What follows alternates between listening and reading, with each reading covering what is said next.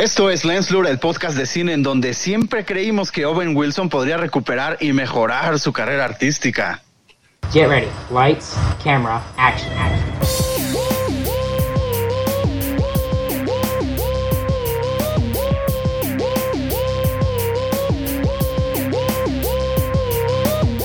Esto es Lens Blur.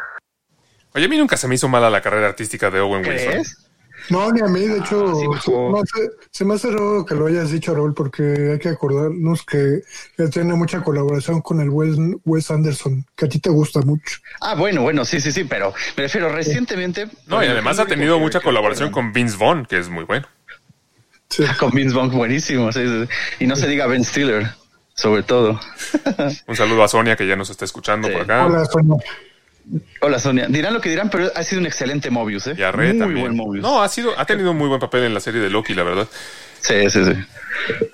Oigan, Totalmente, Y, o- y- y- y la serie de Loki ya se suma a una serie, bueno, a una, bueno, Sí, a una serie de programas, de películas, cosas. Este año ya ha sido mucho más nutrido de contenido que el año pasado, ¿no? El año pasado, la verdad, sí, se detuvo completamente todo.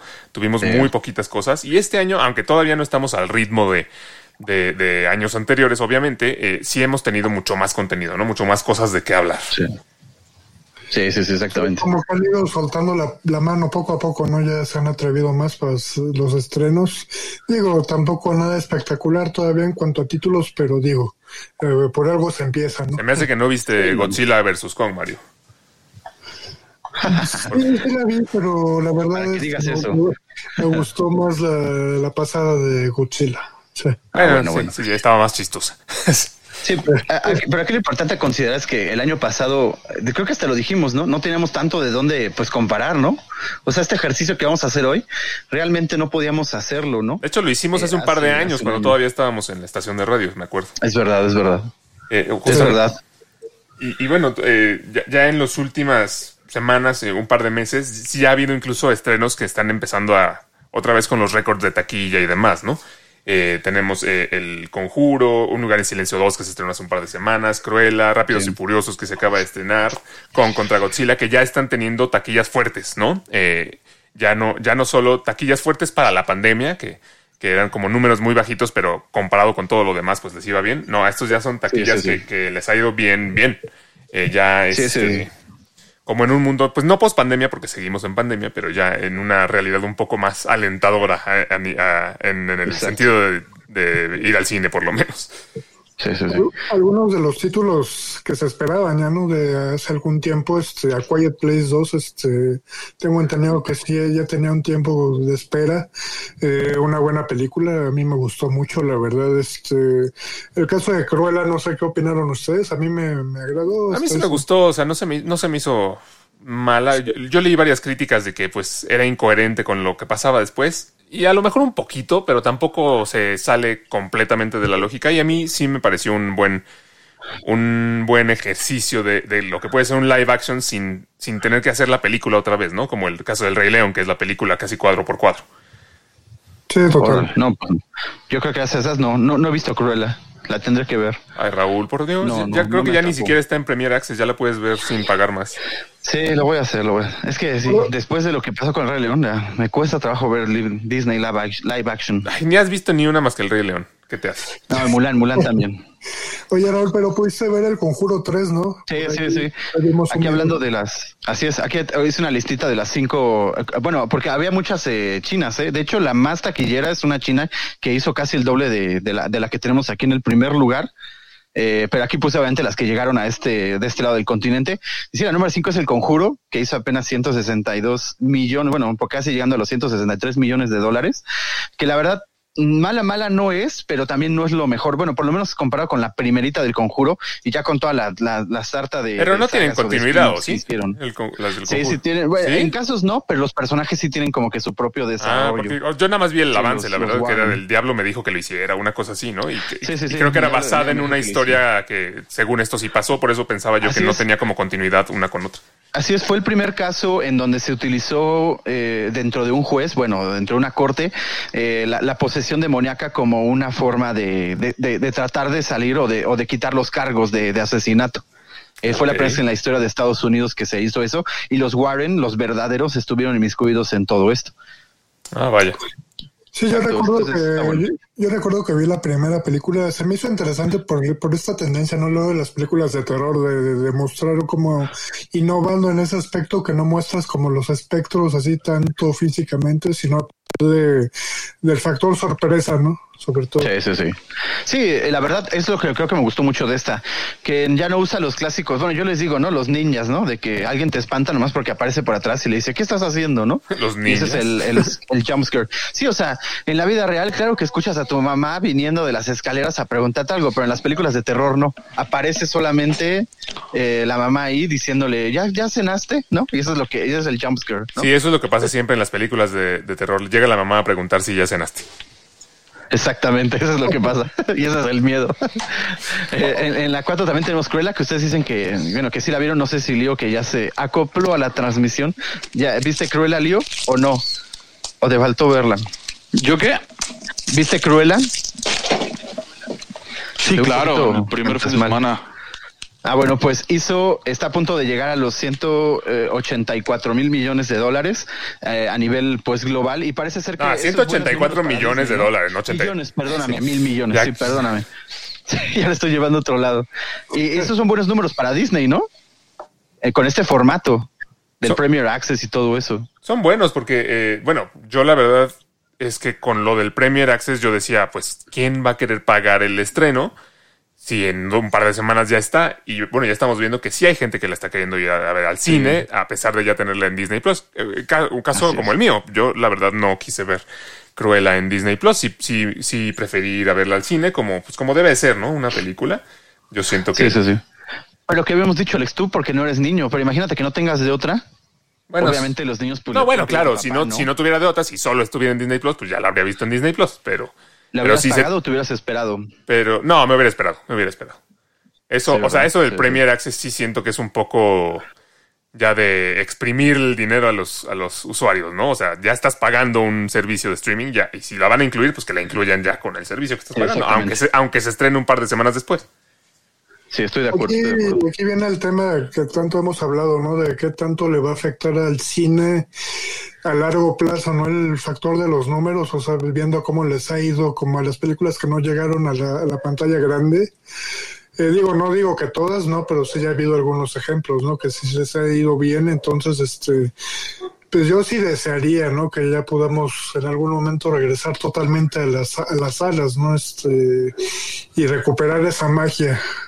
No, y sabes qué, yo creo que Bueno, sí, dilo. Yo creo que mucha gente sí está yendo, porque eh, justamente está esta parte de ya estuve un año y medio encerrado, ya quiero hacer cosas, eh, ya, ya están abriendo más este, las, las salas, siguen con, con restricciones, pero ya hay, ya hay este, más películas que se están estrenando, eh, los cines, incluso ya Cinemex ya abrió, por ejemplo, sus puertas. Entonces, Sí. mucha gente yo creo que sí está diciendo, no, yo regreso al cine y, y es como esta parte de, pues, poder como volver a hacer un poco tu vida normal, si quieres. Entonces, Sí, creo que, creo que al final, ya cuando hagamos un recuento de, to- de todo lo que, lo que nos trajo y se llevó la pandemia, creo que no va a ser, no va a tener un efecto tan negativo en, en cuanto a las salas de cine, o espero yo por lo menos. Bueno, a la industria del cine, ¿no? Porque de otros, pues sí, sí me enteré de varios que sí perdieron su trabajo, ¿no? Los que trabajaban sobre todo en complejos de cine, Sí, claro. sí, sí acabaron perdiendo trabajo, ¿no? Quién sabe si los vuelvan a contratar o quién sabe bajo qué término. Sí, bueno, ¿no? me, me refiero, me refiero más que nada al, al hecho de que no, de que no, esto no vaya a cambiar el que las películas se sigan estrenando en cine y la gente siga yendo y demás. Sí, exactamente. Pero bueno, este ejercicio que vamos a hacer hoy, básicamente, pues es como el corte de caja de, de mitad de año. Estamos llegando ya a- justamente a la mitad del 2021. Y pues lo que queremos hacer es un poquito un recuento de lo que, de lo que hemos visto, lo que nos ha parecido bien, lo que nos ha parecido mal y lo que de plano ha sido una porquería. Eh, entonces, pues, sin más Aunque por- sea injustificado, pero está bien, Ale. aunque sea, aunque sea injustificado como esas cosas que a Raúl Sí, le gustan sí. que no tienen razón de ser, pero Uy, sí, sí. A ver, dinos tú, Alex. Ya, ya. Tú empieza porque ya, ya te- ahora sí que ya te tengo. bueno, ¿por qué, no, por qué no empezamos cada quien con lo que le gustó, no? Primero. Ah, vale, vale, vale. Y yo, y yo en esta categoría, y no me dejarán mentir, creo que lo mejor que ha traído el año, o por lo menos lo más sorpresivo para bien, ha sido WandaVision. Eh, yo no, no sabía qué esperar realmente de esta serie de, de Disney Plus.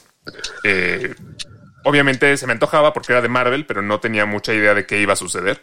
Y sí fue una grata sorpresa ver este formato primero de, de como de sitcom que va como avanzando con las décadas y que al principio no tienes la menor idea de qué está pasando y poco a poco medio vas viendo pistas y te vas enterando.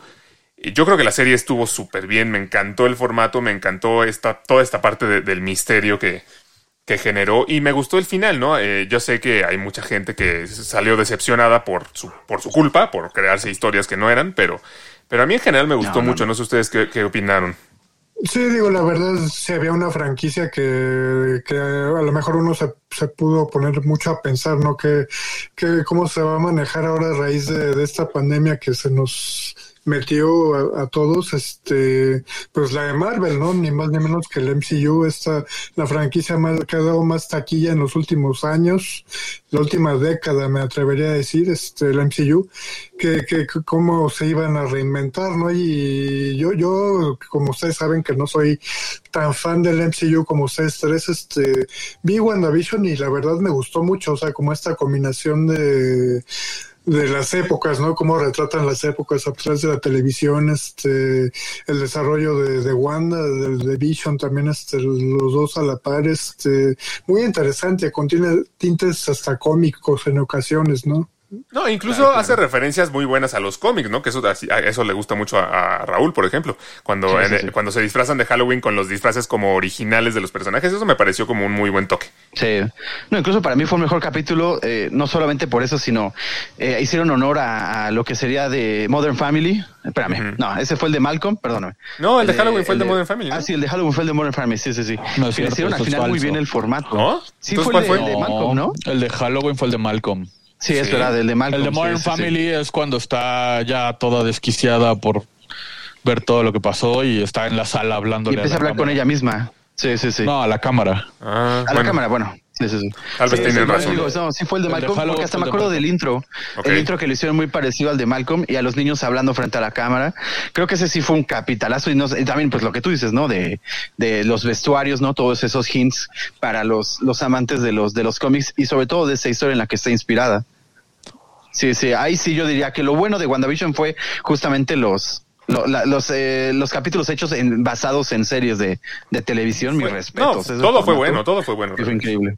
Ah, aquí yo, yo- ya, yo- ya yo lo he dicho más- varias veces, ¿eh? Yo nada más estoy esperando No. el momento en que Raúl se vaya a quejar porque No, ya lo he dicho, es la cita O sea, perfecta que acabó mal. programa y se está Bien. quejando.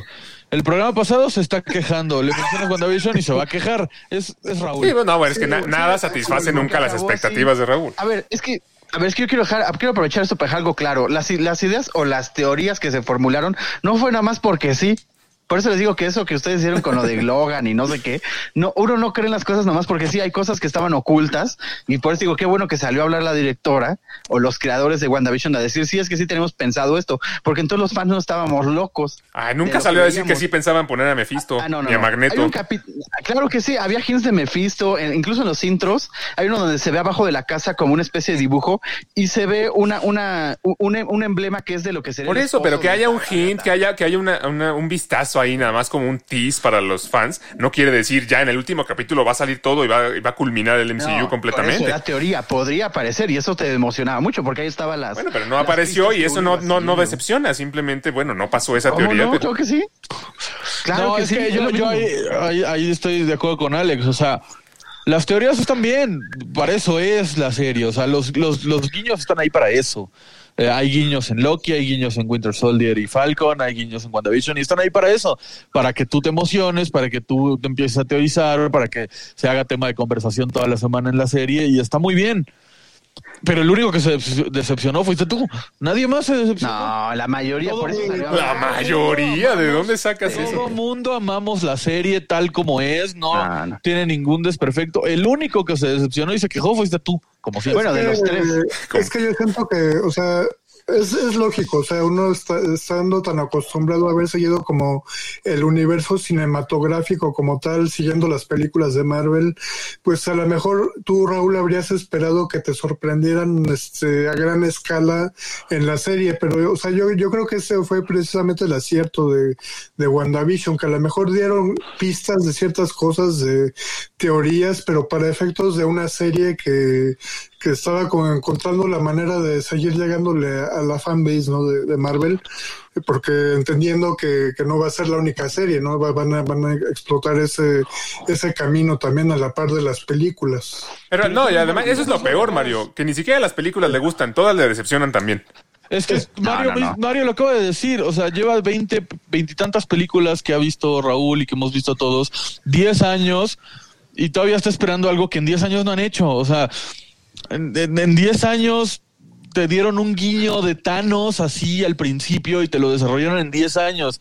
Y tú quieres que en 8 capítulos te pongan a Es verdad, Mephisto? es verdad. Eso Ahí no sí a acepto que sí. No, también me dejé llevar por el hint que había dejado, pues ya lo que habían es hecho más- con Mandalorian y creí que sí iban a también a. Yo voy a tirar, con yo voy a tirar la piedra ahorita y me voy a mojar y te voy a decir que Kang no va a salir en Loki, nunca en la vida va a salir. Solamente van a hacer guiños a Kang el Conquistador Sí, sí, sí. y no lo vamos a ver en Loki. Sí, mejor hasta la idea, Raúl, sí, sí. antes de que antes de que acabas diciendo que Loki es una porquería, ¿eh? No, no, no, ya esto ya he preparado, ya. Como tú dices, ya me preparé Ya yo que preparó, no va a ser. ya preparó su diálogo de es una porquería. Sí. No, no, no, no, no. Ahí sí. Le estoy disfrutando como es, al presente, sin voltear al futuro. Extrañamente en una del futuro, ¿no? sí, sí, sí. Pero eso es lo único que diría. Pero lo demás de WandaVision sí está Bueno, muy ¿qué sí te gustó? ¿Qué sí cumplió con tus expectativas, Ah, Raúl? Ya que eso es lo más difícil de hacer en esta vida. que tuve, que no sé por qué no las están viendo. Eh, una que es Superman y Lois, que como les había dicho, son los mismos personajes que estaban dentro del Arrowverse, pero su historia no transcurre en el Arrowverse por todo lo que pasó con, eh, con este gran evento, ¿no? Que fue de las de, de- de la unión de todos los multiuniversos. Eh, ellos, Superman y Lois, se quedaron en su universo ellos solos y ahí comienzan una nueva historia que a los que nos gustó mucho en su tiempo eh, Luis y Clark, la serie de Luis y Clark, y también tiene guiños de Smallville porque incluso regresan a vivir a Smallville.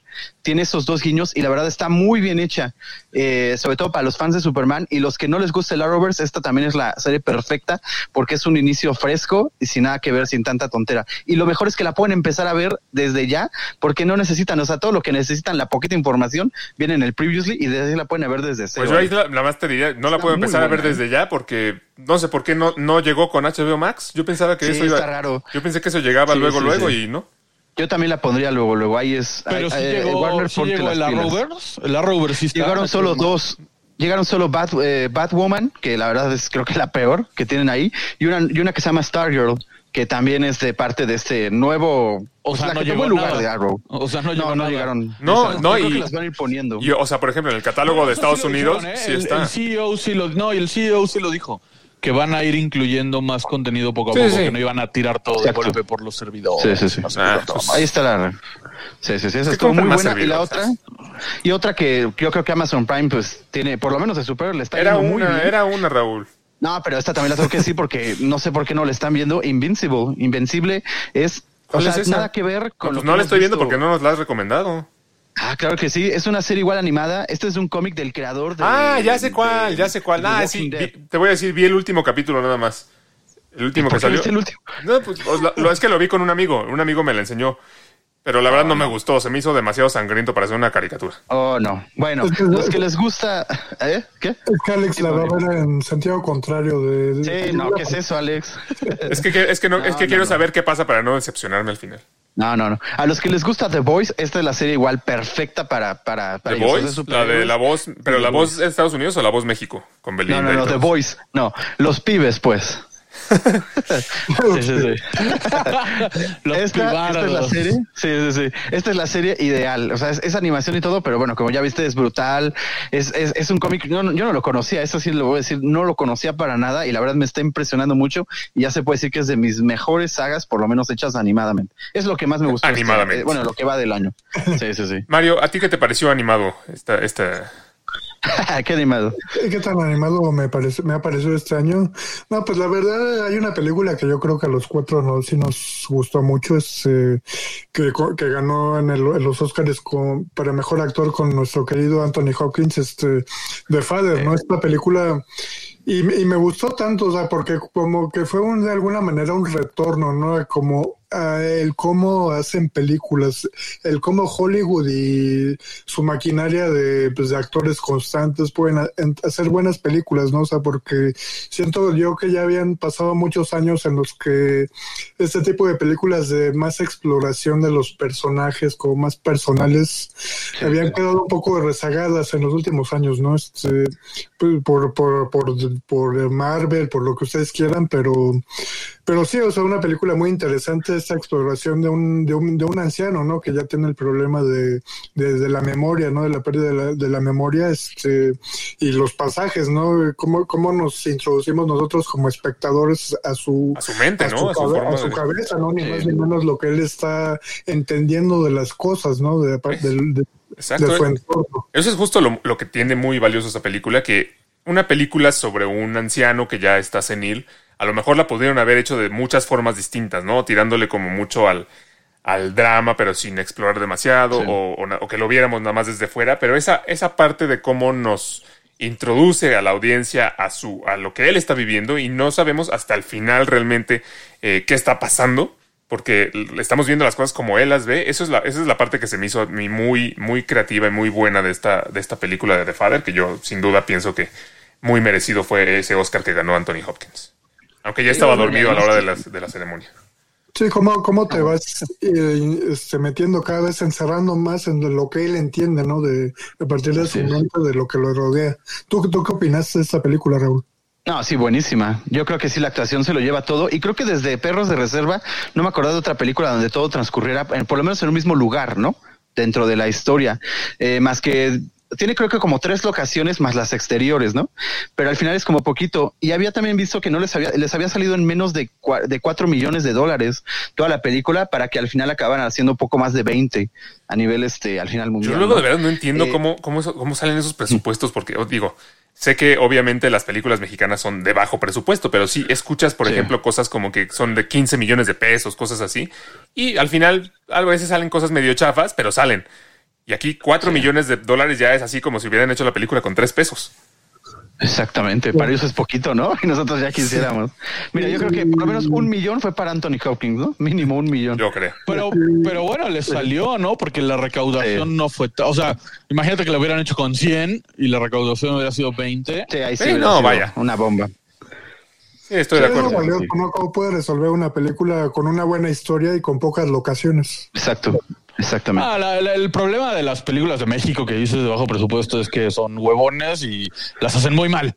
Pero es bajo Ah, presupuesto en todo, ¿no? Hasta en lo mental y en lo... Ah, no, Sí, el sí, presupuesto o sea. creativo también Fíjate, fíjate que de, de la de The Father yo opino muy poco porque no es mi tipo de película. O sea, está buena, sí, la actuación de Anthony Hopkins es muy buena, pero no es mi tipo de película. O sea, no es como que yo diría, ay, ¿qué voy a ver hoy? Voy a volver a ver The Father. No, qué hueva. Oye, y de lo que has, de lo que has visto este año, ¿qué, qué sí te ha gustado? ¿Qué es lo A que has ver, dicho? sí. Ah, Esto ha sido lo mejorcito. Pues es que se los comenté en la semana. A mí todo me ha gustado. Como que este año no he tenido algo así que digas, ah, esto sí estuvo de la chingada, ¿sabes? Como que no. Este año no. O sea, no sé, por ejemplo, Quiet Place, este, El Ejército de los Muertos, The Father. Nomadland, que Nomadland tampoco es mi tipo de película, no me gusta, me aburren, pero pues hay que reconocer que la película tiene algo, ¿no? Por algo es buena.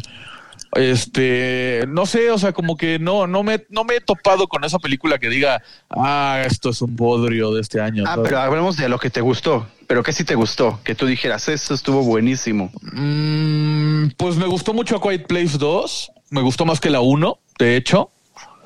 Yo creo que yo creo que podría calificarla mejor que la 1, tiene como más acción, más dinamismo. La 1 la siento hasta un poco Raúl ya puso su cara de desaprobación. Sí, es que no, no. pues porque Raúl se queja de todo, es que es, No, es- es no. inevitable. Raúl se queja No. de todo. Sí, sí, sí. Este, obviamente las series de Marvel, bueno, o sea, en general lo que ha traído Disney Plus creo que me ha gustado, aunque por ejemplo ahí sí te podría decir que algo que no me gustó y eso lo pongo con un asterisco muy grande porque obviamente sí me gustó. Eh, Ah, Luca. ok. Tiene sentido. O sea, lo explico. Luca, Luca está muy bonita, sí, todo muy cute, todo muy, la, la historia muy linda, qué bonito sentimiento y la chingada. Pero es exactamente lo mismo que el gran dinosaurio y que este, la gran mayoría de películas de Pixar, ¿sabes? O sea, como que la película me gustó porque te tiene que gustar, es bonita, no lo vamos a negar, es bonita, pero no es nada nuevo, es como me otra vez. O sea, digamos O que, si digamos no que gusta, es, no tienes alma. digamos que pasó desapercibida, que te decepcionó porque no, no te sorprendió. Sí, exacto. O sea, ¿dónde quedó este Pixar eh, pues arriesgado, ¿no? Que proponía cosas diferentes, como en Monster Inc., como en Toy Story. Para mí, Luca es una más de, de, de esta serie de películas de Soul, de Onward, de Un Gran Dinosaurio. Tienen el, ¿Dijiste la misma Soul? fórmula. Sí, Soul también. ¿Tú la pones en esa categoría? Sí, claro. Tiene- o sea, suéltalo. Soul, sí- Soul sí Soul- Soul sí, sí sorprende, ¿no? Yo, yo Es súper arriesgada, ¿Qué tiene todo de lo que tú dices. Pues yo creo que el, el Ay, tratar, el, el tratar el tema de la, de, de la muerte, ¿no? De que, el- de que Exacto, el- de la muerte, de la metafísica. de A- la aunque al final, aunque al final sí para se van muy por la segura de que el cuate reviva. Eso sí te la doy. Es que la, fórmula, la fórmula base es la misma. Tocar esas pequeñas fibras sensibles y decir, ay, no mames, qué bonita historia. O sea, o sea, es lo mismo. Sí, Esas bonitas, me gustaron, las volvería a ver, pero esperaba más de Pixar. O sea, o sea, Soul yo creo que sí tiene pues los guiños clásicos, ¿no? Como de la de sentir empatía por lo, por los por, por los pe- personajes protagónicos y pues de alguna manera sentirlo bonito, ¿no? Así como de eso, pero pero yo siento que sí se arriesgaron, o sea, retratar un tema Sí. complejo como el alma, ¿no? Así como Exacto, es inteligencia existencial. O sea, ¿qué niño lo pones? Y más en nuestro, bueno, no, aquí en Latinoamérica, ¿qué niño lo pones y le preguntas a qué vienes a la vida? Eso está muy cañón.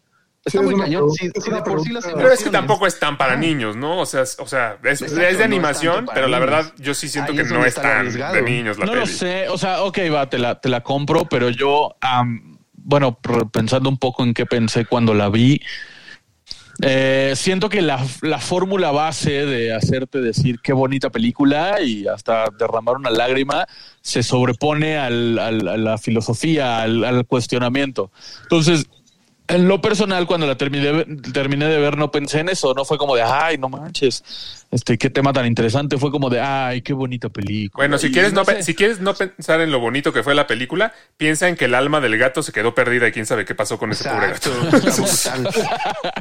O sea, está- están bonitas, no me malinterpreten, ya lo dije, o sea, me gustan. Eh, Luca también está muy bonita, la historia está bonita, los dibujos, la animación están muy bonitos, pero eh, no sé, siento que no van a ser tan épicas ni trascendentales como un Sullivan, como un Woody, como un... No, no, jamás. O sea, Luca, la semana que entra ya se nos va a haber olvidado. Eso estoy de acuerdo. Exacto, exacto. Ya es, por la propia evolución de los espectadores, ¿no? O sea, en- cuando nosotros éramos chicos, de alguna manera, como que crecimos con esta onda de ide- identificarnos con los personajes, ¿no? Este, y que los vendían, ¿no? Este, ah, ya tenemos a los muñecos, ¿no? A Woody, a Buzz. Ahora, como que va más en función de hacer, hacer pensar a la gente, ¿no? O sea, como en este tipo de temas, así como inde- independientemente si empatices o no. Sí, es- Sí, sí. Ya a lo mejor ser. están, están queriendo forzar moralejas por ahí, ¿no? Se ve un poco, pero para mí que arriesgado. Es, es más, yo creo que es la más arriesgada de todas las que ¿Luca? hecho Pixar jamás. Incluso, no, no, no. Ah, sí, eh, no, no. Eh, me Soul. refería a Soul, pero Ah, ok. No. Luca sí no le he visto. No, sí, no, sí. Sí, no, no, No. Luca no le he visto la Sí, verdad. no, pero La no, sí, ok, sí, para no, película. bueno, todos te entendimos, Raúl. Veré, veré Luca y Raya, que tampoco he visto Raya. Ah, pero Raya no es de Pixar, ahí se, Raya se no aparte. Pixar. se No, pero me aparte. refiero a las dos que tengo pendientes animadas. Ok. Sí, sí, Oye, bueno, Raúl, Miguel por ahí comentaba a Quiet Place 2. Este, Sí, no. Yo la puse en lo es- malo. eso, eso es lo que yo quería preguntarte, ¿no? Aprovechando ya. Para ti, para ti de plano es mala. ya, o sea, ¿Por qué? Ya, ya, ya, ya. Es, es- no, ya, Ya es mutealo, mutealo ya. A ver, a ver, esperaba yo muchísimo más. ¿Por qué? Es que, todo- es siempre ver, esperas muchísimo más. no- nada, te- con nada te conformas. güey. Las escuelas son para mejorar. Pero- Pero mejoró, o sea, no. es diferente. No, no te, no- yo, yo personalmente no te diría es mejor que la primera. Se me hizo que, o sea, en cuanto a calidad, está a la par. Y es, o sea, es diferente. O sea, la primera es mucho más de este miedo como que te lo manejan con el silencio. Y la segunda no tanto. La segunda hablan más los personajes, hay más acción. Pero, mi- pero de todas formas, la, la historia está buena. Estás tenso toda la película al borde de tu asiento. ¿Qué es lo que no te gustó? ¿Cómo? ¿Cuál? O sea, tenso ya nomás por lo que por lo que conoces. Tal vez la escena de. Ay, si la viste en la pantalla de tu celular, a lo mejor por eso, pero. No, no, no, si la vi en el cine. O sea, en el, lo de la escena del muelle estaba muy buena, pero igual no hay explicaciones al final de nada. Y el acto final, que ya sabes es lo el que va a ser, chiste, ya que no, haya, que no te tengan que explicar todo. horas. ¿Qué, qué querías que te Ah, explicaran? no, no. ¿Qué querías que te explicaran? No, pues de, quiénes son esa, esa como secta, ¿no? Los que los atacan en los muelles, ¿quiénes son? ¿De dónde Pues, salieron? el- ay, ay, ay, pero si él mismo. Pues son humanos dice, que ya se el- volvieron loquitos. el ¿cómo se llama? El espantapájaros lo dice que este la gente por aquí no, Espantapájaros. no es nada amigable, la gente es muy hostil. Vamos. Y ya, y ya es la final. La gente es muy hostil y pues vamos, venga, gente hostil. Argentina. Sí, Messi juega muy Este- bonito. ¿eh? Ya. Este, no, no, no. El, el espantapájaros se lo explica a la niña, le dice que hay gente muy hostil, que, que la humanidad ya no es la misma. Inclusive cuando ellos llegan a, a la fábrica esta o no sé qué sea, le dice, no se pueden quedar aquí. Y ella, no, por favor, que la chi-". Y él, no, es que yo ya no confío en la gente, Sí, es que- la gente ya no es la misma. Ay, pero esa no es explicación. A ver, tú, es que no necesitas una no explicación, un Raúl. Tú mismo ponte a pensarlo, no es un culto. salvaje. A ver, la gente está, este, tiene un estrés postraumático enorme de que hace poco más de un año llegaron estos extraterrestres a acabar con la humanidad. O sea, tú. Ah, y- eso estuvo muy bueno, que nos dijeran que son extraterrestres. Sí, todo la primera a ver, está pero espérate, y entonces, o Ay, sea, no entiendo qué explicación necesitas. Es gente que ya está tocada por todo lo que, lo que vivieron, que ya solo están buscando Por eso. sobrevivir a como de lugar. Eso es lo que la hace tan buena, güey. O sea, la evolución del... Ya está sacando el güey. La evolución de los personajes es demasiado buena porque en la primera te tienen que presentar el mundo. O sea, en la primera, eh, John Krasinski te tiene que decir, mira, este es lo que te quiero mostrar. Y entonces te muestra este nuevo mundo donde tienen que estar en silencio, sus nuevos hábitos, sus nuevas costumbres, lo que tienen que evitar, cómo tienen que Eso es, lo, vivir. eso es lo que la hace interesante. La hace Sí, interesante, Por eso, pero, la hace lenta. pero cambia. de- si fuera exactamente lo mismo, ¿cuál es el chiste? una película de hora y media siento que dura tres horas y en esta no te va a presentar lo mismo que ya te presentó en un inicio, que aburrido. Entonces dice, vamos a meterle un poco más acción, vamos a meterle un poco más de, de contexto. Y en lo único que sí coincido es que la niña tarda 300 millones de años en poner su parlante en el micrófono. En eso estoy Sí. totalmente de acuerdo. Pero la película creo que está mucho mejor desarrollada porque precisamente no es igual a la anterior. Exacto, yo creo que es Oigan, un mérito. oigan, pero, pero yo, yo sí quería plantear algo. Digo, yo, yo honestamente aún tengo que ver la, la A Quiet Place 2, o sea, no, no la Ah, ya te contamos el final, Mario. Dios mío. Mario. No, no, no, o sea, no, o sea, yo, yo quería comentar algo porque, o sea, yo me, yo me acuerdo mucho de la 1, sobre todo del final, digo, ahorita ustedes, este, Alex y, y Miguel dicen que es lenta, o sea, la ven lenta, pero entendiendo un poquito como la crítica que tiene Raúl es que a lo mejor no sea más bien al revés que quisieron explicar lo que dejaron abierto en la 1, o sea, porque yo, yo pienso en el final de la 1, esta, esta batalla, ¿no? De que no se sabe quién va a ganar, si los extraterrestres que llegaron allá a invadir el mundo eh, o el humano. O sea, siento que es lo que tiene de especial la, la, la primera Es que es película. justo lo que Pero es que es creo justo. que, espérame, espérame, creo que Mario está confundiendo con, con Guerra de los Mundos, porque no, en la 1 ya, ya dominan los extraterrestres, o sea, ya la No, población pero- mundial se ha reducido a nada. No, pero recordemos que sale armada la esta como ay Emily Blunt el personaje, o sea, le sale armada para Para enfrentar Sí, el mundo. o sea, yo a, pero- yo a eso quería llegar. La única parte que con lo que yo sí tengo un poco de conflicto en A Quiet Place 2, a mí me encantó y yo sentí que sí, sí hubo muy buen suspenso. Sí, es, un, es diferente a la primera, pero creo, creo que eso juega en su favor. Lo único que sí no me encanta, y que a lo mejor es un punto importante, es que to- toda la película se centra en que la niña tiene que llegar a, colocar su, a su auricular en el, en el radio para que, para que esto se replique y, ma- y mate así a los extraterrestres. Pero realmente pongámonos a pensar que dudo mucho que toda la gente esté escuchando esa estación de radio. eh, entonces siento que al final es medio pointless todo, todo lo que sucede en la película. O sea, al final les va a afectar a ellos No. para salvarse, pero no, no va a lograr un impacto grande a nivel No, mundo y a nivel pelear con los no estado extraterrestres. escuchando nada. ¿Qué? Sí, exacto. O imagínate que no hubiera estado escuchando nada el hermano, igual vale, ¿no? Como que se tuvo que ajustar muchas cosas para que quedara el final, ¿no? No, no tanto así. Sino, o sea, más bien siento que al final el, el que logre la misión que tenía y todo no tiene una repercusión real. O sea, si no hubiera hecho eso, para ellos no es habría que sido lo salve mismo. al mundo. Exacto. No es que salve al mundo. Aunque, bueno, yo lo interpreto como que el, el que transmitía por esa estación llevaba mucho tiempo haciéndolo. Porque el espantapájaros le dice así como de no, pues suena la misma canción todos los días a la misma hora, ¿no? Entonces, pues la esperanza de ellos es que mucha gente ya haya encontrado esa estación con esa canción y ahora les sirva, ¿no? Yo creo que no es tanto como salvar el mundo, sino como poner su granito de arena para ayudar, que ella en algún momento se lo dice a su hermano, tengo que hacer algo porque no me puedo quedar con de brazos cruzados sabiendo que puedo hacer algo. Ah, bueno, innecesario al final. Pero es digo que se me hace raro, Leo. Tú y yo que hemos visto Walking Dead, ya hemos visto eso 300 veces. No, no, no sorprendente. No, o sea, pero tú no, tú no coincides con esto, Rol. O sea, que la uno tiene ese, precisamente lo especial del, del final que tiene como de esa Sí, sí, sí. confrontación que va a haber, este, en- digo, el, cómo lo personifica este, el personaje de Emily Blunt cuando se arma, ¿no? Para enfrentar. Sí, ya a salir al mundo. Sí, sí, sí. Sí, a- o sea, ahora sí va el, el, el momento de regresar, ¿no? Lo que nos y han aparte, quitado, pues. ¿sabes qué tiene también de bueno esta película? En la 1, la química entre Emily Blunt y John Krasinski es vital para la película porque pues están en silencio, ¿no? Entonces su química de cómo se comunican, de cómo viven, es lo que hace la, interesante la película. Y en esta película, como ya no está él, tú- se enfocaron Sí. en, en la niña No, no, y no. la incorporación de, de este actor que, que interpreta al espantapájaros en Batman, por eso le digo el espantapájaros. Este. Cillian Murphy.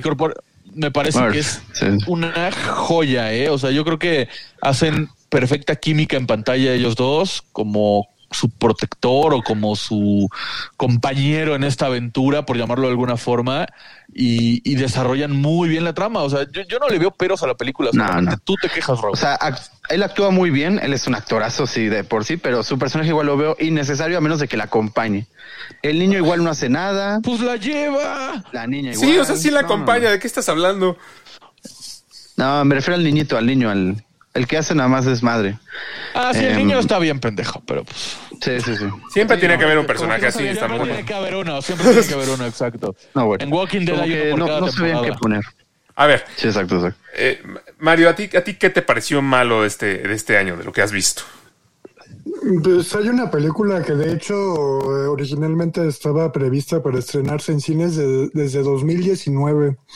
Una película protagonizada por Amy Adams, este, ahí Gary Oldman como, personaje secundario, este, Woman in the Window, este, que la, que la retrasaron por, digo, por la pandemia, este, y terminó comprando los derechos Netflix y recién se estrenó en mayo, hace, hace dos meses.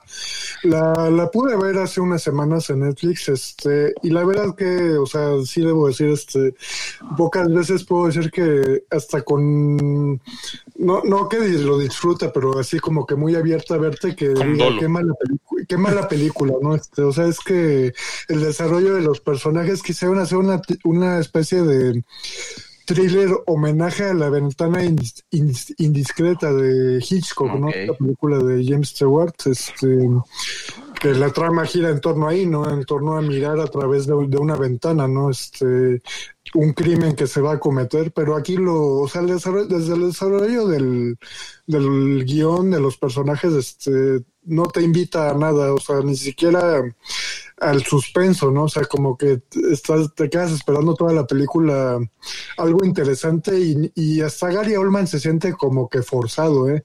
Y estamos Oye, hablando tiene buen, buen cast, ¿eh? También sale Julianne Moore y sale nuestro querido Anthony Mackie. Sí, sí, sí. Estamos, hablando de un, de un actorazo, ¿no? Como Gary Oldman, que hasta Sí. él se sienta forzado en la historia, o sea, sí te habla de, de algo muy malo, la verdad. Es- Ahorita, ahorita que mencionaste esa película y que mencionaste lo de actorazo, me acordé que también vi una película que definitivamente no me gustó para nada. Y fue la de la película del flamante reemplazo de Johnny Depp como este como Grindelwald, Matt Mikkelsen. Es una película danesa que se llama eh, Drunk o Una ronda más en español. Sí, Another Round. A la que ganó el Oscar. Ma- qué mala es. Sí, ganó el ¿eh? Oscar. Qué mala es. ¿Por qué, Leo? Yo creí que te iba a buscar. La verdad me sorprendió que dijeras eso. Yo creí que te iba a buscar. No me hables. No, no es cierto. ¿Por qué? ¿Por qué, Leo? Pues yo también pensé que me iba a gustar, la verdad. Yo me imaginaba algo tipo, o sea, bueno, el concepto de la película, para quien no la ubica y seguramente nadie la va a ver porque pues es danesa y le dan muy poca promoción. Está en el concepto de cine la ahorita, por película- cierto. Todavía está. Sí, de hecho está en la, vi hace poco.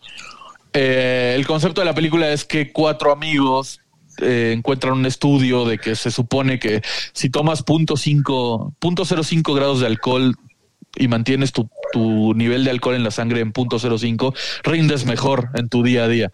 Entonces ah, En tu deciden, vida en general. deciden Sí, sí, hacer el experimento y, ¿Y vieron cómo Mario tomó un trago cuando escuchó eso? Exacto. y se, y se mantienen "Ya me tomando, cacharon". Ah. se mantienen tomando todo el tiempo, ¿no? En su vida cotidiana. Son maestros de una escuela primaria y se mantienen tomando en la escuela para mantener sus 0.5 grados de alcohol en la sangre.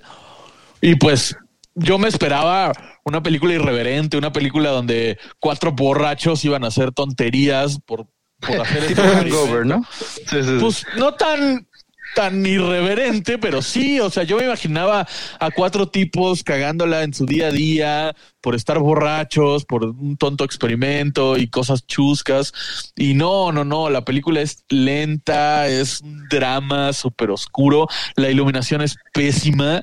Eh, la película se lleva a cabo en Dinamarca y tiene paisajes muy padres que no aprovechan. Todo, la cámara siempre está oscura, todo está oscuro. No me gustó nada. No bueno, yo, yo, desde nada. que desde que estaba nominada y ganó el Oscar a Mejor Película Extranjera, yo sí dije, ah, es- suena como a de esas que me van a dar flojera, mejor no la voy a ver. No, no, no. de- Debes Qué de bueno. verla, Alex. Gran decisión. Eh, A mí la verdad, de, de lo que he visto este año que me pareció malo o que me decepcionó, fue, eh, y siguiendo un poco en esta línea de, de las series que, ha salido, que han salido en Disney Plus, fue Falcon and the Winter Soldier. La verdad es que es una serie que... Tuvo buenos momentos, No. tuvo, tuvo, tuvo cosas interesantes como cuando Es este cuando el nuevo Capitán América este, mata al tipo este con el escudo y queda ensangrentado, Sí, ese tipo de cosas muy buenas.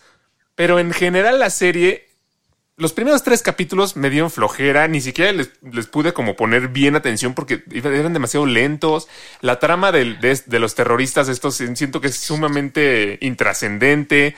Estos personajes antagónicos, sobre todo la, la chava esta terrorista, pésimos villanos. Odié el twist del final de que esta chava, se me olvida su nombre, el- eh, la actriz que, que también salía en... Morgenthau. No, no, no. La que salía también en, en Capitán América Winter Soldier. eh, Emily Van Camp es la actriz. Se me olvidó su nombre. Ah, La gente Carter. Carter, ajá. La, eh, la- la nieta de, o sobrina nieta de, de la gente Carter. Odié ese twist de que ella al final fuera la que está como la- eh, moviendo los, los, los hilos y es la, la- ahora como villana, porque no, no va para nada con lo que habían cómics, presentado de su, de su, de Hydra. de su personaje. Entonces, en general, y odié el discurso al final de, de, de tu querido Anthony Mackie, porque no sé por qué dijiste que es nuestro querido Anthony Mackie. este, Todos lo queremos a Falcon. odié, odié su discurso. De por sí, siempre me ha chocado su personaje de Falcon, pero odié su, su gran discurso del final. Es que ahí está. Le quiero preguntar, ¿por qué odian a Falco? ¿Qué tiene? ¿Qué, ¿O qué no tiene? Más bien que no ¿Por qué tiene, yo diría que, que no tiene, o sea, no, tie- no tiene para mí sentido que a él le hayan heredado el escudo del Capitán América. Se me hizo siempre un héroe, para empezar, no tiene poderes, lo único que tiene son sus alitas. ¿Sí? O sea, eso, eso de que, de que con entrenamiento resulte que ya se puede enfrentar a todos los supersoldados no tiene ninguna ¿A quién le lógica. suena? A ver, ponle un traje de murciélago y dime a quién suena. ¿A Fatman? ¿Estás diciéndolo? A Batman.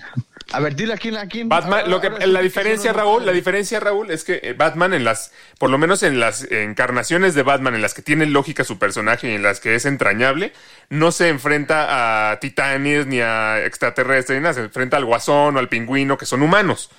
¿Me explico? El hecho de que Falcon, nada más por entrenar un ratito con el escudo del Capitán América, ya pueda luchar contra los supersoldados, no me hace a mí ninguna lógica. Entonces, yo, yo no, yo siento que era mejor que le dejara su escudo, por lo menos a este Winter Soldier, que, que por lo menos él era super soldado, ¿no? Y eso también es algo que no me gustó de la serie, que es Falcon and the Winter Soldier, pero realmente es Falcon y The Winter Soldier es como un patiño ahí que no tiene ninguna relevancia en la historia, su personaje no, no llega hacia ningún lugar, él, él es nada más así como el, como el que va ahí como en el mismo viaje, pero no, no aporta nada ni No, le no sé aporta qué sí nada a su Alex. Ah, no, no. Fíjate que voy a tener que estar de acuerdo con Alex en esto. O sea, ¿Qué? no, no al 100%. Ponle tan, tan, tan. Ponle Alex, por favor. Sí, gracias. ¿Por qué fregados? Sí es la peorcita, la verdad. O sea, sobre todo cuando nos da, nos presentas WandaVision, porque todavía en ese momento nos estrenaba Loki. Y en WandaVision nos presentas secuelas directas de Endgame, lo que pasó después de Endgame, eh, por, como las escenas de Mónica Rambeau. Nos presentas personajes principales de, de Endgame, como Wanda y Visión y este conflicto que tiene Wanda, eh, que Shield se quiere, o bueno, Sword se quiere robar la, el cuerpo de Visión y que crea el Hex, etcétera, etcétera, ¿no? Lo que ya sabemos que pasa en WandaVision. Y después nos presentas una trama en donde a Falcon le dicen, le dice Steve Rogers, eh, Le, le Este- dicen, no te vamos a dar un préstamo. te- Eso le este dicen. escudo, este escudo que representa heroísmo, representa salvar al mundo, representa un chingo de cosas que nos han transmitido en 10 años, se lo hereda a Falcon. ¿Y cómo empieza la serie? Con Falcon diciendo, no lo quiero, no estoy listo, estoy bien pendejo. Entonces, desde ahí la serie empieza. Esas son sus palabras exactas. ¿Eso te gustó, Raúl? ¿Eso te gustó? ¿Esa parte en particular te gustó, Raúl? Pues eso pasa. Porque- Es que yo me guío por los. Ah, o sea, es que Sí, tú, nada más lo que pasa en los cómics ya está bien, nada más porque pasó Sí. en los cómics. No, es que eso pasa y tiene coherencia en los cómics. Tal vez yo le meto información que no a Winter Soldier. No, Aquí lo yo- entiendo que, es porque en la él no serie se siente tiene- preparado. En la serie no tiene coherencia. Porque el- después agarra y se pone a entrenar con el escudo, que pudo haberlo hecho desde el capítulo 1 y Exacto. todo este drama de decir, ay, no soy suficientemente Pero bueno quería para-". dinero, tenía que conseguir dinero. Ya viste, Tony Stark no les dio nada de dinero. Eso es otra cosa dinero. demasiado estúpida. Me estás diciendo, me estás diciendo que el grupo de héroes que salvó el universo entero, o sea, no, no salvó la Tierra, salvó a la mitad del universo de desaparecer y convertirse en polvo. Después tiene que ir a un banco de un pueblucho pitero a Sí, conseguir es- un es préstamo total- o sea, para una lancha pitera. hasta por Instagram podría haber abierto un GoFundMe o algo así para, y le caían sí, millones. no, o sea, no. no tiene, esa sí no absurdo. tiene lógica alguna. Hasta los de Armageddon supieron, fueron más inteligentes y pidieron no pagar impuestos nunca más por el resto de sus vidas. O sea, Sí, ahí sí lo o sea, los, los- los Avengers están en bancarrota, hazme el favor. Y ahora, y de- dejando a un lado las incongruencias, que tiene varias, el tema de, de o sea, la, la trama principal, que es este, este tema de las, los terroristas liderados por Morgenthau, eh, nunca, nunca cuela, o sea, nunca termina de cuajar, nunca termina de, de ser interesante. Ya, tranqui- tranquilo, Miguel. Dice. El verdad- azul, dice. La verdad es que, la verdad es que la chica esta, pues Sí, no- la- es mala villana, ¿no? Nunca intimida, nunca nada, es pésima villana. Todo el tiempo está llorando, todo el tiempo está sufriendo, todo el tiempo está diciendo, no, sí, por los desahuciados, a huevo, y no hace nada. Entonces, y, y al final Y no repercute, de- no repercute en nada hacia el. Oye, Leo, ¿cómo se llama el otro villano? El de Violeta, este, este villano, el que ¿El él sale también un Simo? ratito. El varón Simón sí faltó más de él, ¿no? Pues yo creo que fue hasta lo mejor de la serie, ¿eh? Sí, de que salieran los de Wakanda y eso fue me- medio bueno. Pero ¿sabes sí, qué pasa? también. Que eh, yo, ¿se acuerdan que les comentaba que no me entusiasmaban tanto las series de Marvel? Y el hecho de que fueran a sacar muchas series, porque yo decía, ay, es que qué tal que no las quiero ver y yo nada más quiero ver las películas, ya no les voy a entender. Y eso era porque pues, yo tenía este concepto de que pues lo, lo que hacen en serie generalmente no es tan bueno, como por ejemplo los agentes de Shield y demás. Muy mal. Entonces, No, muy mal. entonces cuando llegó WandaVision, pues cambió totalmente mi percepción. Dije, wow, esta es una serie muy bien hecha. Y llegó Winter Soldier y Falcon y fue justo eso que yo no quería. E- Esas series que, ya so- que, que son como nada más los personajes secundarios de la película que no realmente aporta mucho. Para, para mí así se sintió esta serie de Falcon and the Winter Soldier. Oye, pero también esa es la serie que se estaba grabando cuando empezó la, la, la pandemia. O sea, no fue grabada, o más bien las cosas que se grabaron, que de hecho creo que lo que iban a hacer esos terroristas era soltar un virus en esa ciudad o no sé en dónde. Mira, o sea, tenía muchísimo más cosas que iban a hacer. Bueno, pues no, no las hicieron. O sea, los pretextos, no, pasó, los pretextos no me interesan, Raúl. sí, no, mm. No, pero digo que ahí tal vez sí se justifican por eso. Por eso se sintió muy hueca. No, pues entonces no lo hubieran estrenado. Lo hubieran Ah, retrasado es que como, es- Ay, como. Scarlett, como, perdón, como. ya habían gastado. No, pero lo habían eh, re- retrasado como Black Widow. No, No, bueno. pero no servía de nada retrasarla porque no iban a poder, o sea, ya, por ejemplo, si era lo de un virus que dice Raúl, pues no lo iban a poder poner en 10 años. Sí, no, y además exactamente lo mismo. Si era un virus o no, no era un virus, pues da igual. La serie sigue Sí, siendo no, mala. no, no, la- yo, yo, la- yo creo que Raúl dijo exactamente la palabra correcta, se siente vacía, se siente irrelevante, Sí, hueca. aunque en su momento cuando lo estaba viendo, o sea, sí la disfruté, ¿sabes? Sí fue como de, oh, Yo disfruté el último el capítulo, USA, todos los sí demás. se eh. puso el suero. Eh, mira el US Agent está padre. Sí, sí, sí. Mm. Y, y te voy a decir algo más. El último discurso, bueno, esta transición ya que Falcon se convierte en el nuevo Capitán América, en el, en el último discurso, a mí sí me gustó, aunque creo que el énfasis al com- a, a combatir lo racial y eso también estaba un poco de más, ¿sabes? O sea, como que fue demasiado política la serie. Sí, De, nue- nuevo lo que decíamos de Pixar, ¿no? Moralejas forzadas. Sí, Sí, sí. Mario, a Oigan, ti. pero estábamos, habíamos, perdón, habíamos vivido lo de Floyd, o sea, habíamos vivido cosas en Estados Unidos que Por eso, Raúl, pero ¿por qué no podemos separar, hacer, ¿no? se- por qué no podemos separar No, lo que es ficción, lo que es ver, cine, lo que es entretenimiento Claro, de claro. lo que está pasando en el mundo? O sea, ¿por qué a fuerza siempre Claro, tenemos que dar un mensaje que tenga que ver y demás? Sí, O sí, sea, sí. No, Ahí no sí estoy de que- acuerdo, sí, sí, sí.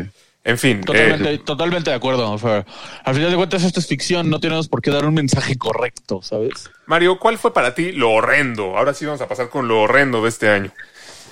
¿Qué, es, qué ha sido para ti lo que, lo que realmente es vomitivo? Hay una película, digo, que de hecho en su momento sí recuerdo que se la recomendé a, a lo- a los tres, este, de Netflix, que, que sale, este, Ana de Armas, ¿no? Como, como personaje secundario. Ah, ya Y sé tra- cuál es. trata sobre un personaje que padece de Asperger, este, de Night Clerk, que, que trata sobre un, este, un, este, cuidador de un hotel, ¿no? Este, un velador, este, Me encanta porque es la segunda vez que Mario nos recomienda algo y después se arrepiente. No, y ahorita te voy a decir, Sí, yo vi la de The Night, de, The Night Clerk porque Mario la recomendó y vaya, y vaya porquería de película. Ahí sí, ahí sí. Yo también, yo también la vi por la recomendación de Mario. En Y por particular, en, particular este, en- hasta cierto punto, a lo mejor exagero, pero sí me duele de, de- de reconocer que, que sí es mala. Me quema. Porque, porque, Me porque- quema, me lastima. Quema, me lastima. por- porque en el fondo siento, porque en el fondo siento que es un tema muy interesante, o sea, retratar como un síndrome mental, este en el personaje y cómo, o sea, tiene una escena muy impresionante, o sea, es, este, hay una escena donde ocurre un crimen y él literalmente no, no, no ves que sienta ni un, ni emotividad ni nada, ¿no? Ni, ni un- ningún impacto a partir de lo que está viendo. Miren, 5-5 tiene Este, calificación, por eso está mala. Pero, pero ya No, pensando hombre. en el desarrollo, sí tiene varios huecos del guion. O sea, el desarrollo de la, de, con la mamá que la interpreta esta Helen Hunt. Helen Hunt, que Este, parece el guardián de la cripta, ya. Eso fue lo que a mí me sorprendió. eh, el desarrollo de los policías, ¿no? De John Leguizamo, este, que lo, lo hace bien, digo, él, él siempre trata de actuar bien, pero pues el, el- los vacíos del guion como que se notan luego, luego, o sea, como que no hay coherencia entre lo que sucede y las consecuencias, Sí. ¿no? A partir de, de lo que padece el personaje. El tema, el tema es interesante, pero hijo, sí, la película está malísima. Para, para eso mejor ve la, mejor ve la serie de Atypical, esa sí es buena, Mario.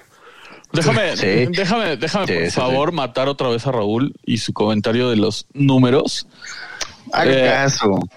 Lo- la- a nadie le importan las calificaciones, Raúl. Ahí está la nadie, razón, solo sí. a ti. A ver, si hubieran Tan, visto la tan es así, tan es así, tan es así que en el promedio escolar de Alex y el nuestro, de los otros tres, hay un mundo de diferencia. Y, y, y a Y nadie los, le importa. y los tres acabamos haciendo este programa que nadie Ah. escucha. Exacto. Oye, Raúl, es que sabes Ale- que Alex Lince de oro y toda la onda y a Lince nadie de le oro. importa. Es que a nadie le importa. es que sabes que Raúl, tu, tu, tu punto de vista es tan poco objetivo.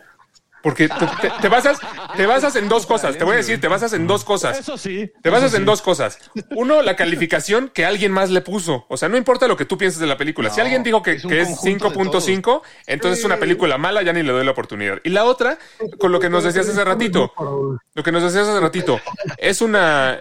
es- no importa si es inverosímil, si es tonto, si es estúpido. Si en el cómic pasó, ya está bien. Si no pasó en el cómic, entonces es una porquería. Oye, no, no, no, hay cómics buenos y está bien fundamentado que no quiera luego, luego el, el- el escudo de, de Capitán América. Eso es muy bueno.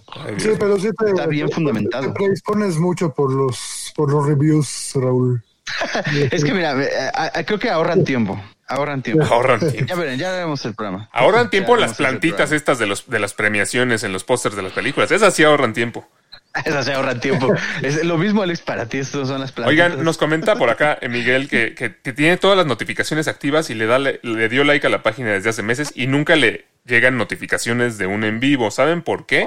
No, Miguel, no sabemos porque nosotros no somos Facebook, pero pues normalmente nuestros en vivos son los martes a las siete y media, entonces para que lo tengas, Así es. para que lo tengas presente y no, No, se, no se gracias. te pase. Oye, gracias. Y gracias por seguirnos. Gracias, Gracias, por gracias, seguirnos y todos, todos los que nos estén escuchando, pues síganos, este, sí, sí. no se pierdan ningún capítulo. por recordarme el Cruz Azul cuando empiezo a entrar en cólera. Oigan, bueno, a ver, eh, para, para seguir entrando en cólera, Raúl, ¿qué para ti fue lo horrendo de este año? No, pues ya lo dije. Ah, ya Para lo mí dijiste. horrendo fue el, el esperar mucho, sí, WandaVision.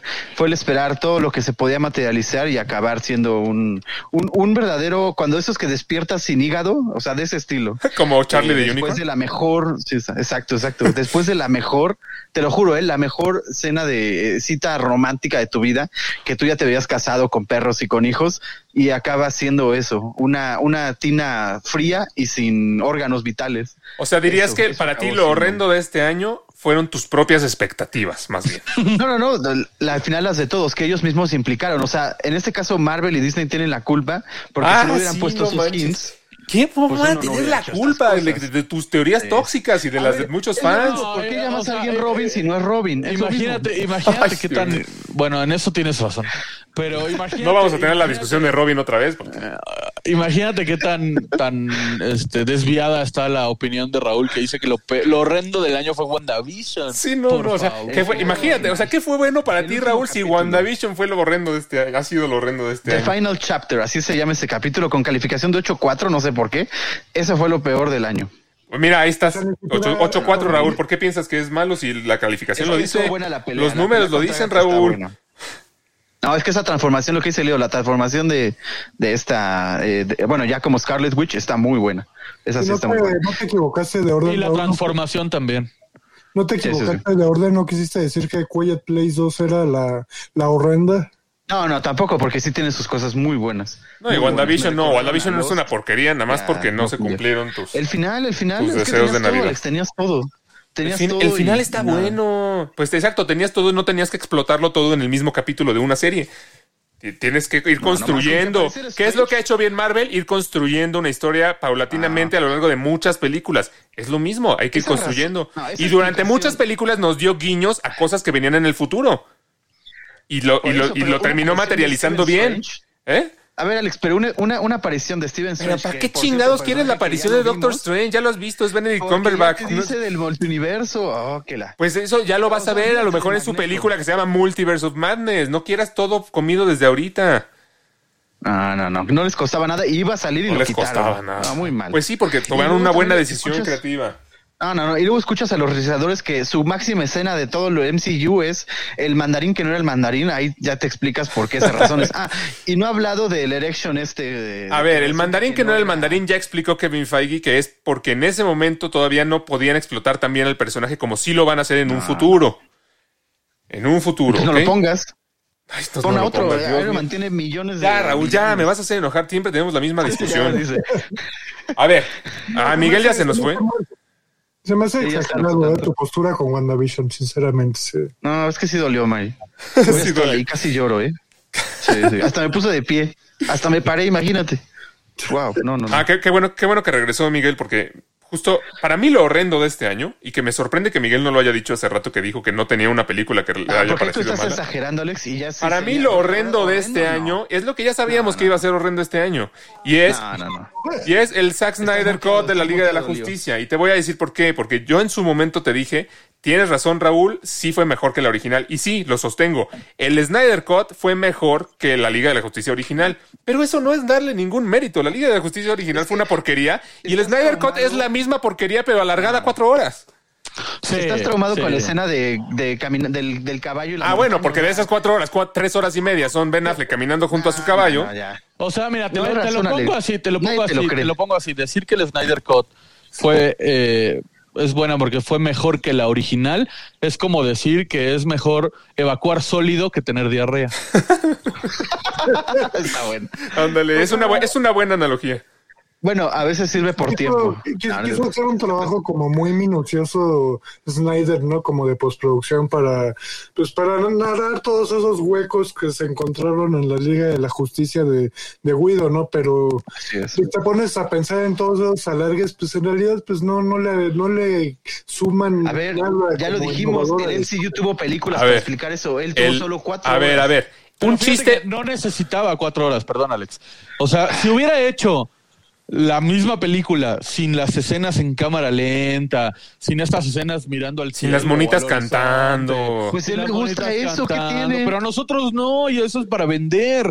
O sea, al final, si hubiera hecho la misma película que hizo sin tanta paja alrededor, quizá hubiera quedado una buena película. Una película de dos horas con mejores escenas, mejores escenas de acción, mejor historia. Es lo que hizo, justamente eso es lo que hizo. pero le agregó dos horas de paja alrededor que la hacen insoportable. Sí, exacto. O sea, un, Ah. un mal chiste, un mal chiste, cuando, cuando lo explicas, sigue siendo malo, ¿estamos de acuerdo? Nada más le añadiste la explicación, ya lo entendiste, pero sigue siendo malo. Lo mismo pasa con el Snyder Cut. La película, la premisa de la película es esta eh, pseudo Avengers en la que el, moni- el, el malo extraterrestre viene a recolectar las tres cajitas que, con las que va a poder destruir al universo. Esa premisa es la misma exactamente en el Snyder Cut, solamente está, Sí, ok, pues sí, no- nunca dijeron sí desarrolla un poco más al personaje de Cyborg y al personaje de Flash, pero fuera de eso es exactamente lo mismo, es la misma premisa tonta y es la misma película mala y además larguísima, o sea, justo como dice Miguel, o sea, se habría hecho mucho más divertida y a lo mejor sí podría haber sido realmente mejor si hubiera tenido un buen ritmo. Pero no manches, te pasas cuatro Eso, horas viendo la misma, la- viendo la película y ca- cada vez que medio, medio empieza a agarrar ritmo, otra vez se cae.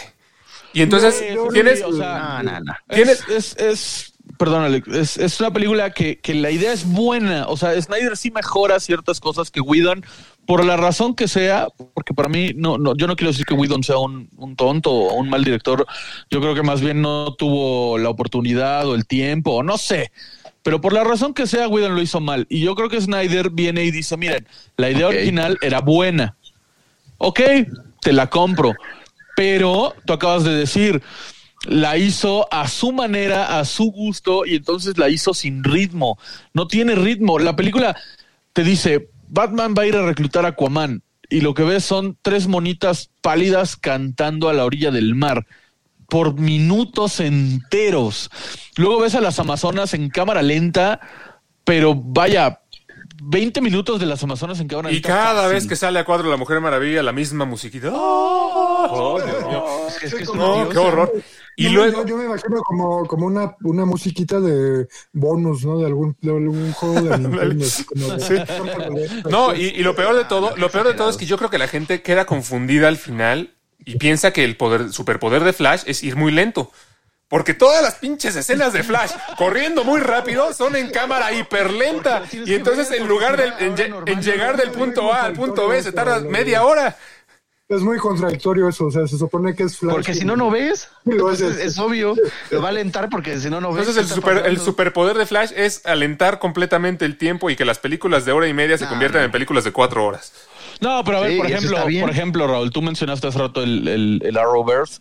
Y en la serie de Flash de CW, cada que Flash va a entrar en, vel- en, en- en la Speed Force, en velocidad, arranca desde, desde una toma normal y dispara. ¡Psum!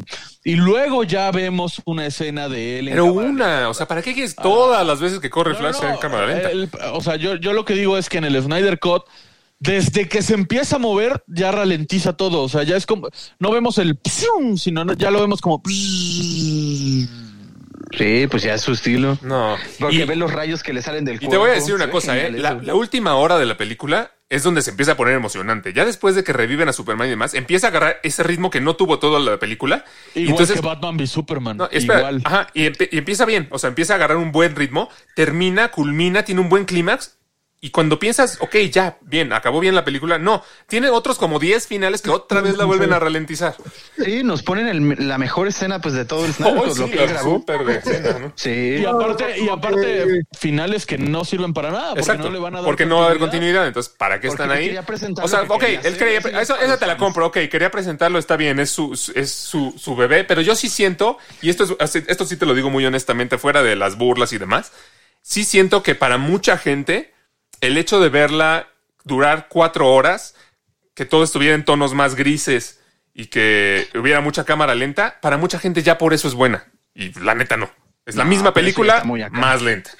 No, y aparte, perdón, Miguel, este tiene dos aciertos el Snyder Cut que sí se lo reconozco. O sea, al inicio, que yo eh, cuando tuvimos el programa especial se los comenté, este, como este, esta introducción de dar a entender como de mejor manera cómo resuena, ¿no? La muerte de Batman, ¿no? Y que todos se van por enterados. Superman, de este, Superman. eh, Superman, perdón. Este, como que la hace más épica. Ese, ese sí lo veo como acierto.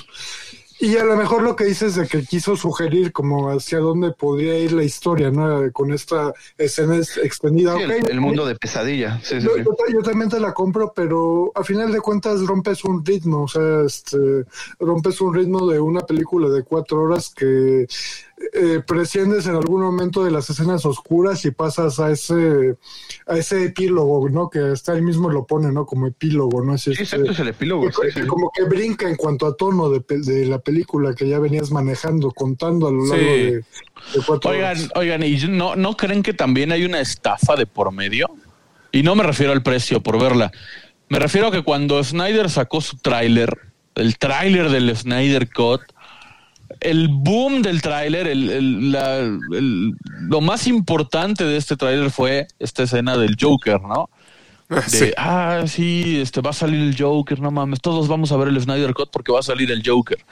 Pasan cuatro horas de películas y de película y no sale el puto Joker. Y, y ya que sale es una foca que se ríe, así es como... Sale dos minutos Ah, bueno.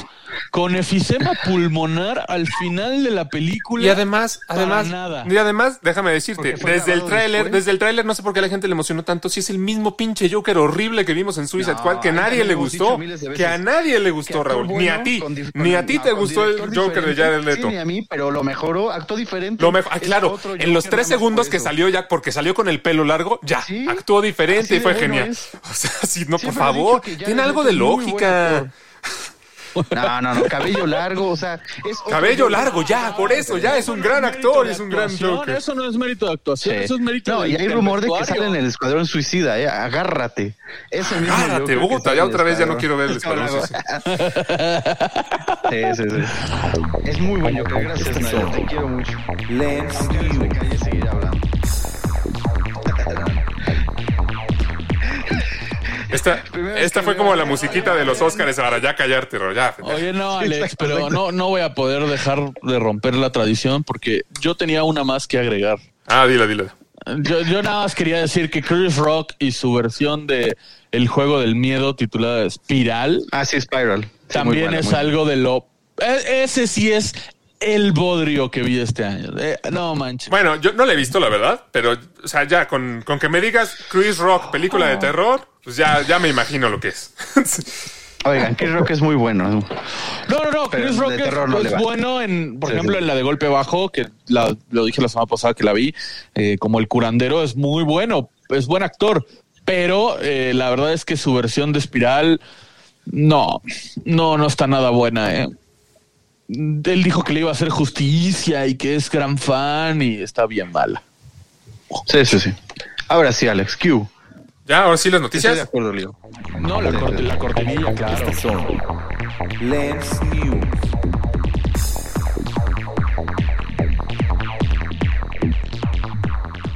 Bueno, ahora sí. La noticia, sí. la noticia, ya siento que esta noticia es ya cada semana una noticia similar. De un nuevo spin-off que se rumora o que se anuncia para Rápidos y Furiosos. Ah, El de esta semana es sí es uno del personaje de, de Cypher, de, de Charlize Theron. No, sí, pero este, este sí es oficial, Alex. Sí, sí, por eso. Este o sea, sí que, ya- que sean rumores o se oficialicen, pero cada semana tenemos nuevas, nuevas, este, se está hablando nuevamente de algún otro spin-off de Rápidos y Furiosos porque ya, Sí. ya no es suficiente con que sean 500 películas en la saga. No, mira, solo por ser Charlize Theron, pues obviamente lo vería, pero la verdad su personaje no se me hace tan interesante, ¿no? Como para un spin-off. Nada en esa saga No, es aparte- interesante. Y aparte va otra vez con el, o sea, por ejemplo, el tema de Hobbs and Shaw. O sea, esta, esta saga inició como una saga de películas callejeras clandestinas y su spin-off es de super soldados y la... y la- Sí. O sea, el- un spin-off de Cypher pues va a ser de hackeos y de cosas súper tecnológicas. Yo, yo me imagino un duro de matar cuatro, más o menos. Pues No, mira, hasta más. tú No, pensarías, ¿ya viste un spin-off de Cypher va a ser como de Bueno. hackeos y así, pero pues al final, una película de corredores de autos de carreras clandestinas, tú pensarías que va a ser de corredores de autos de carreras clandestinas. Y no, ya es de guardianes del espacio y de superhéroes, entonces todo puede pasar. Sí. Sí, sí, sí, es un Transformers, ahí solo faltan los Transformers y ya, como tal, ¿no? Lo, que, lo que me encanta Sí, que ha dejado sí, la sí, nueva sí, sí. película de Rápidos y Furiosos son todos los memes de Toreto salvando, salvando Sí. el universo y a la familia. La familia, que la Yo familia fue más- Y yo quiero saber el por qué, ¿eh? necesito verla ya. Yo, yo tampoco la he visto todavía.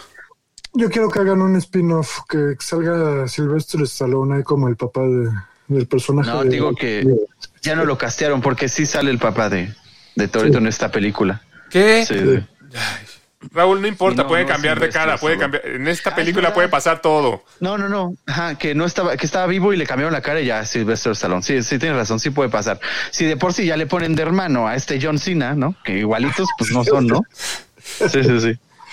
Oye, esta semana se estrena finalmente, después de un año y cacho de retraso, eh, Black Widow. Y algo que a lo mejor a ti te va a, te va a importar mucho, Raúl, es que Rotten No, Tomatoes le Rotten puso calificación de raros. 9.4.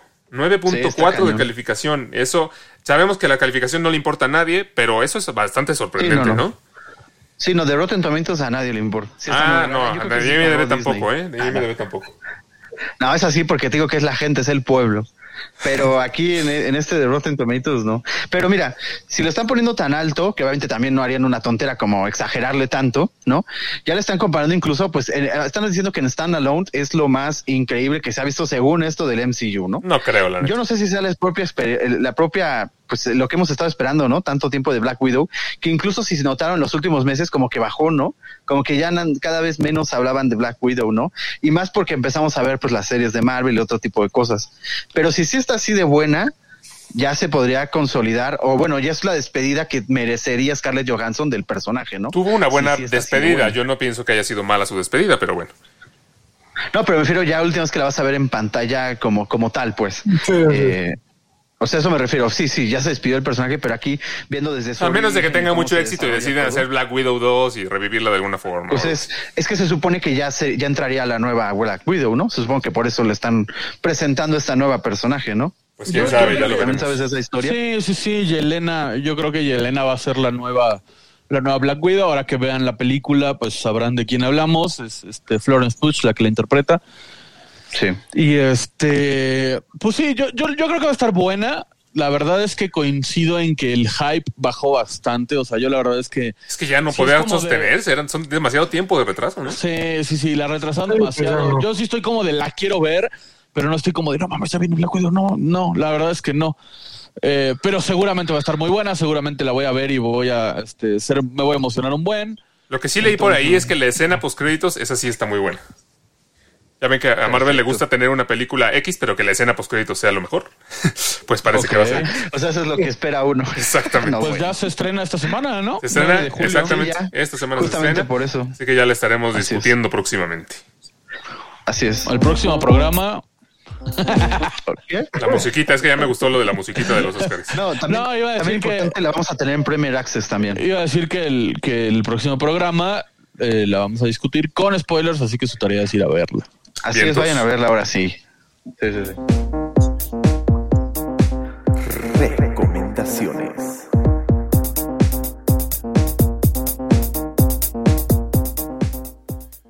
Ya, reco- recomiéndanos lo que nos ibas a recomendar. Te rifaste con ese.